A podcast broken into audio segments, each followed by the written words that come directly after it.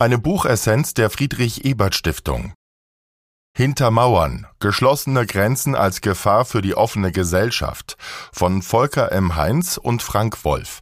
Erschienen 2021 im Surkamp Verlag Berlin. Kurz gefasst und eingeordnet von Hans-Peter Schunk. Buchessenz. Kernaussagen.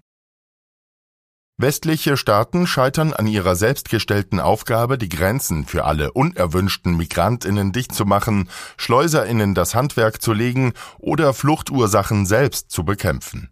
Anstatt sich dieser Realität zu stellen, flüchten sie sich in die Illusion geschlossener Grenzen und korrumpieren bei dem Versuch, diese Fantasie Wirklichkeit werden zu lassen, die eigene Gesellschaft. Ein Lösungsvorschlag besteht in der Demokratisierung der Grenzen. Einordnung aus Sicht der sozialen Demokratie Die soziale Demokratie setzt sich konsequent für die humane Aufnahme von Geflüchteten und eine gerechte Verteilung von Asylsuchenden innerhalb der Europäischen Union ein. Gleichzeitig befürwortet sie die Stärkung der EU-Grenzkontrollen und die europäische Zusammenarbeit zur Bewältigung der großen Anzahl von Geflüchteten. Angesichts des plötzlichen Anstiegs der Zuwanderung in der jüngsten Vergangenheit, beispielsweise im Jahr 2015, und angesichts der Pläne von Bundeskanzler Scholz im Herbst 2023, in der Migrationspolitik einen härteren Kurs zu verfolgen, bietet das vorliegende Buch wertvolle Perspektiven für eine konstruktive Auseinandersetzung mit dem gesellschaftlich polarisierenden Thema Migration. Buchautorinnen Volker M. Heinz, geboren 1957, ist Permanent Fellow am Kulturwissenschaftlichen Institut Essen. Als Gastwissenschaftler war er unter anderem in Harvard, Jerusalem und Yale tätig. 2021 erschien sein für den NDR Sachbuchpreis nominiertes Buch Offene Grenzen für alle, eine notwendige Utopie. Frank Wolf, geboren 1977, ist wissenschaftlicher Mitarbeiter am Historischen Seminar für Neueste Geschichte und am Institut für Migrationsforschung und interkulturelle Studien der Universität Osnabrück. Buchinhalt Erstens Europa, Einwanderungskontinent mit Rassismusproblem.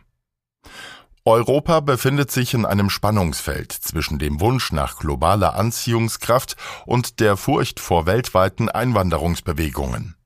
Einerseits betrachtet sich der Kontinent als einwanderungsfreundlich, andererseits wird die Einwanderungskontrolle an seinen Außengrenzen oft als letzte Bastion der nationalen Souveränität gesehen, insbesondere da die europäischen Binnengrenzen durchlässiger geworden sind. In diesem Kontext zeichnet sich ein besorgniserregender Trend ab, der weg vom Schutz von Geflüchteten führt. Ein Beispiel hierfür ist die umstrittene Entscheidung des Europäischen Gerichtshofs aus dem Jahr 2022, Pushbacks unter bestimmten Umständen als legal zu betrachten, obwohl sie im internationalen Flüchtlingsrecht verboten sind. Dieser Umgang mit Migration und Flucht wirft Fragen zur Gleichheit vor dem Gesetz auf.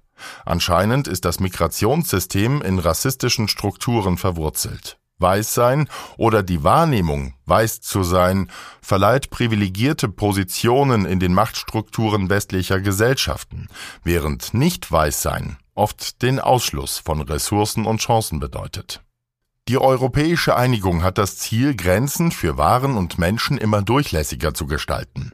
Gleichzeitig treten jedoch biopolitische Grenzen zutage, bei denen Institutionen und Organisationen Personen aufgrund ihrer ethnischen, nationalen oder kulturellen Herkunft regelmäßig und überproportional benachteiligen, unabhängig von den Absichten der politischen Entscheidungsträgerinnen.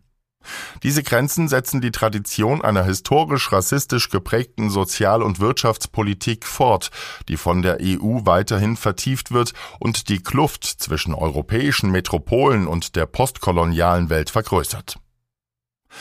Bereits unmittelbar nach der Gründung der Europäischen Wirtschaftsgemeinschaft im Jahr 1957 zeigte sich ein Bruch zwischen Europa und dem globalen Süden. Dies äußerte sich beispielsweise im Ausschluss und in der diskriminierenden Behandlung bestimmter Gruppen, wie etwa der algerischen Muslime, obwohl diese formell französische Staatsbürger waren. Dieser Bruch symbolisiert eine Vereinigung Europas, die hauptsächlich im Einklang mit ihrem Selbstbild als weiße Gesellschaft erfolgte. In den letzten Jahren ist die Südgrenze der EU im Mittelmeer zur gefährlichsten Grenze der Welt geworden, was dazu geführt hat, dass der Schengen-Raum inoffiziell als neuer eiserner Vorhang bezeichnet wird. Zweitens. Europa. Versprechen und Verbrechen. Europäischer Frieden und Crimes of Peace. Europa ist nicht nur eine geografische Bezeichnung, sondern auch ein universelles Versprechen, dessen vorrangiges Ziel der Frieden ist. Die ursprüngliche Idee war, dass Freizügigkeit zur Erreichung dieses Friedens beitragen sollte. Diese Idee bildete eine grundlegende Triebkraft für die europäische Einigung. Erst auf dem Weg zur Schaffung des Schengen-Abkommens wurde die Idee einer europäischen Außengrenze konzipiert, die heute hauptsächlich der Abwehr von Migration dient. In der gegenwärtigen Zeit betrachtet der Westen die Abschottung und den Bau immer höherer symbolischer, rechtlicher und physischer Mauern als Schutzmechanismus gegen Bedrohungen, wobei die Migration ein zentrales Bedrohungsszenario darstellt.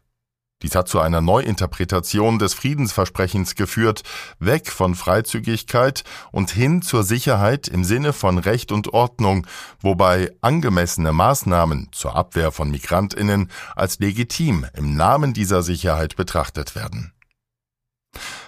Die sichtbare Gewalt, die sich an den Grenzen Europas durch das in Kauf genommene Elend manifestiert, wird zunehmend offensichtlicher.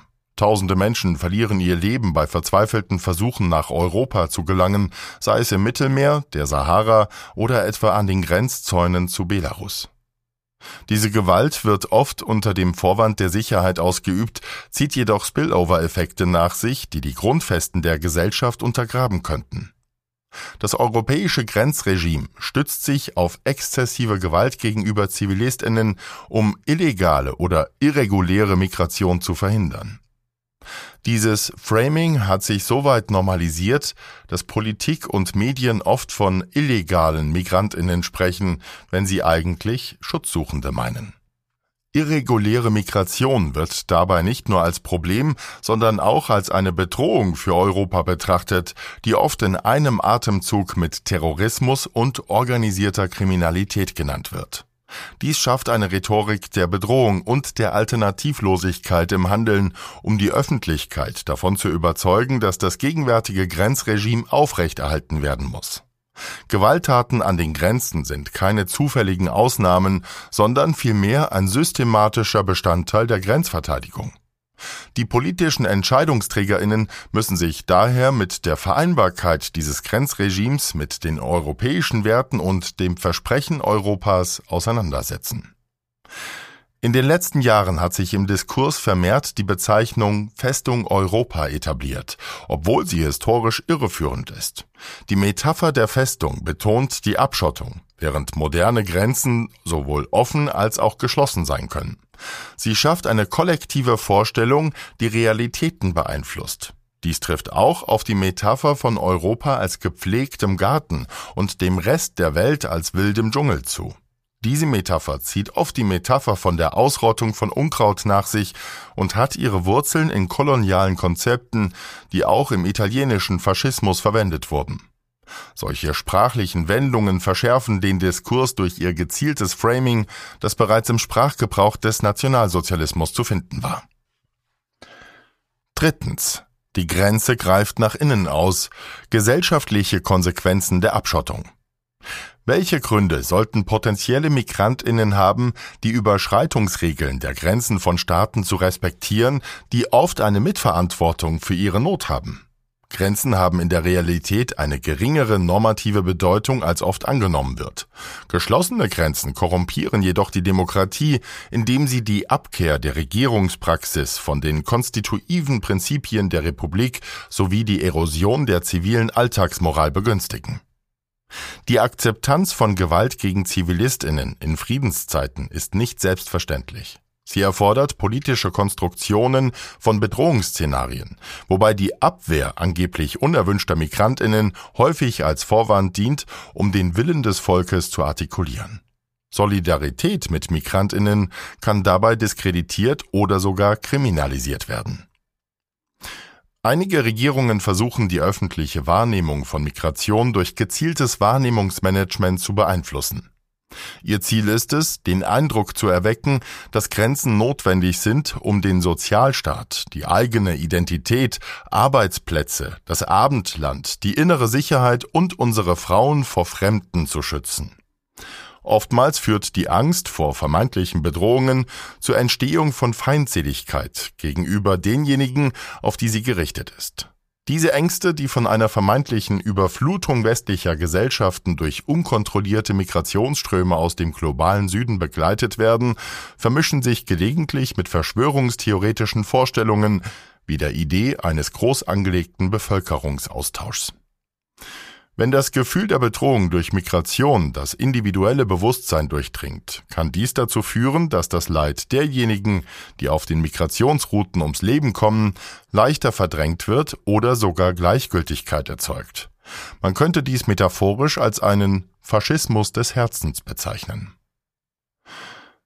Der heutige autoritäre Populismus, der diese Form des Wahrnehmungsmanagements befeuert, unterscheidet sich vom historischen Faschismus insofern, als er tendenziell nach innen gerichtet ist. An die Stelle der alten Klage vom Volk ohne Raum tritt die Angst vor einem Raum ohne Volk. Die neuen Rechtsradikalen zielen nicht darauf ab, die Welt zu erobern, sondern sich von ihr abzuschotten. Dies führt zu Kälte und Gleichgültigkeit gegenüber jenen, die nicht zum nationalen Kollektiv gehören. Dieser Hass und die Gewalt an den Grenzen verderben nicht nur die Opfer, sondern auch die Täterinnen und deren Institutionen. Die Zunahme der gesellschaftlichen Verrohung zeigt sich mit Blick auf die verstärkten europäischen Grenzkontrollen, insbesondere in den Aktivitäten von Frontex. Ursprünglich 2004 mit einem Budget von 6 Millionen Euro gestartet, hat Frontex bis 2022 ein Budget von 765 Millionen Euro und agiert als europäische Quasi-Polizeieinheit. KritikerInnen bemängeln unzureichende Kontrollmechanismen und behaupten, dass Schattenorganisationen innerhalb von Frontex Fehlverhalten von GrenzschützerInnen vertuschen. Aufgrund mangelnder Transparenz und fehlender öffentlicher Aufsicht ist Frontex zu einem Symbol für Demokratiedefizite in der EU geworden. Viertens. Schluss. Gegen die Fantasie der sicheren Außengrenzen. Innerhalb Europas herrscht keine einheitliche Grenzpolitik. Selbst ein Konsens über die Einhaltung der Genfer Flüchtlingskonvention fehlt. Vielfach wird sie verwässert, umgangen oder offen verletzt. Trotz der Ordnungsfunktion verlieren Grenzen im Zuge der Internationalisierung des Rechts an Bedeutung. Die Regulierung der globalen Mobilität erfordert daher neue, weitreichende Grenzinfrastrukturen, die die Machtverhältnisse zwischen Staaten und Migrantinnen in Räumen innerhalb und außerhalb der Staatsgrenzen neu verhandeln. Die Schließung der Grenzen bewirkt in erster Linie, dass diejenigen, die bereits in Europa angekommen sind, nicht mehr zurückkehren möchten. Der Grund dafür ist die Angst vor erneuten, verbotenen und oft lebensgefährlichen Reisen in Richtung Norden. Die Idee von sicheren Außengrenzen hat zunehmend die Vision eines weltoffenen Europas verdrängt. Die Rhetorik der Sicherheit verschleiert dabei oft den eigentlichen Zweck der Grenzen, nämlich die Bewegung von Ausgeschlossenen zu erschweren. Der medienwirksame Diskurs über Mauern und Grenzanlagen lenkt die Aufmerksamkeit der Öffentlichkeit auf die spektakuläre Inszenierung der Abwehr von Migration und knüpft an die Kontrollverlustängste der Menschen an. Dies lenkt von den langfristigen Folgen und Kosten einer uninspirierten Grenzpolitik ab. Die Inszenierung des Scheiterns der Migrationskontrolle wird dazu genutzt, rassistische Ideologien zu mobilisieren, um letztendlich die weiße Vorherrschaft zu verteidigen. Die fortwährende Normalisierung dieser immer lauter werdenden Forderungen nach Grenzschließungen führt indirekt zu Kosten, die oft verschwiegen werden. Die laute Forderung nach schärferen Grenzkontrollen steht in einem merkwürdigen Kontrast zum Schweigen über die versteckten Folgen und Kosten einer uninspirierten Grenzpolitik. Sowohl Personen mit rassistischer Agenda, die geschlossene Grenzen fordern, um die Migrationspolitik als Hebel zur Umgestaltung von Staat und Gesellschaft zu nutzen, als auch Personen, die aus Sorge vor einer erstarkenden radikalen Rechten handeln, sind auf ihre Weise in dasselbe Projekt der Abschottung verstrickt. Am Ende dieses Projekts stehen die liberale Demokratie und die europäische Friedensidee als Verliererinnen da. Ein Lösungsvorschlag besteht in der Demokratisierung der Grenzen ohne ihre Abschaffung. Offenere Grenzen und eine demokratische Rechenschaftspflicht der Grenzpolizei könnten die Beziehungen zwischen Migrantinnen und Zielländern stärken. Migrantinnen und Personen, die migrieren möchten, sollten eine stärkere Stimme in der Gesellschaft erhalten, in die sie einwandern möchten. Dies erfordert die Einbeziehung verschiedener gesellschaftlicher Gruppen in die Gestaltung von Grenzen darunter Gemeinden, Schulen, Arbeitgeber und Menschenrechtsorganisationen. Regelmäßige institutionalisierte Konsultationen und Foren zur Gestaltung der Grenzen könnten das Konfliktpotenzial reduzieren und die Anerkennung fördern, dass die Grenzgestaltung nicht ausschließlich eine staatliche Aufgabe ist. Es ist notwendig, alternative Grenzpolitiken zu diskutieren, einschließlich sogenannter guter Zäune, die gute nachbarschaftliche Beziehungen fördern sowie durchlässig, kontrolliert und sinnvoll sind. Buch Votum die Beschreibungen und Analysen von Heinz und Wolf bieten eine anregende und überzeugende Lektüre. Sie verdeutlichen eindringlich, wie die Flucht in die Forderungen nach verstärkter Abschottung und verschärften Grenzkontrollen durch Frontex zu einer Verrohung des gesellschaftlichen Diskurses führt und zugleich rechte Denkrichtungen befeuert. Einige Referenzen, wie etwa auf die biologistische Geopolitik Friedrich Ratzels, auf die im Buch länger eingegangen wird, wirken für den aktuellen Diskurs jedoch etwas weit hergeholt. Besonders wünschenswert wäre es, noch mehr über das vielversprechende Konzept der Demokratisierung der Grenzen zu erfahren. So bleiben Fragen über die konkrete Umsetzung offen.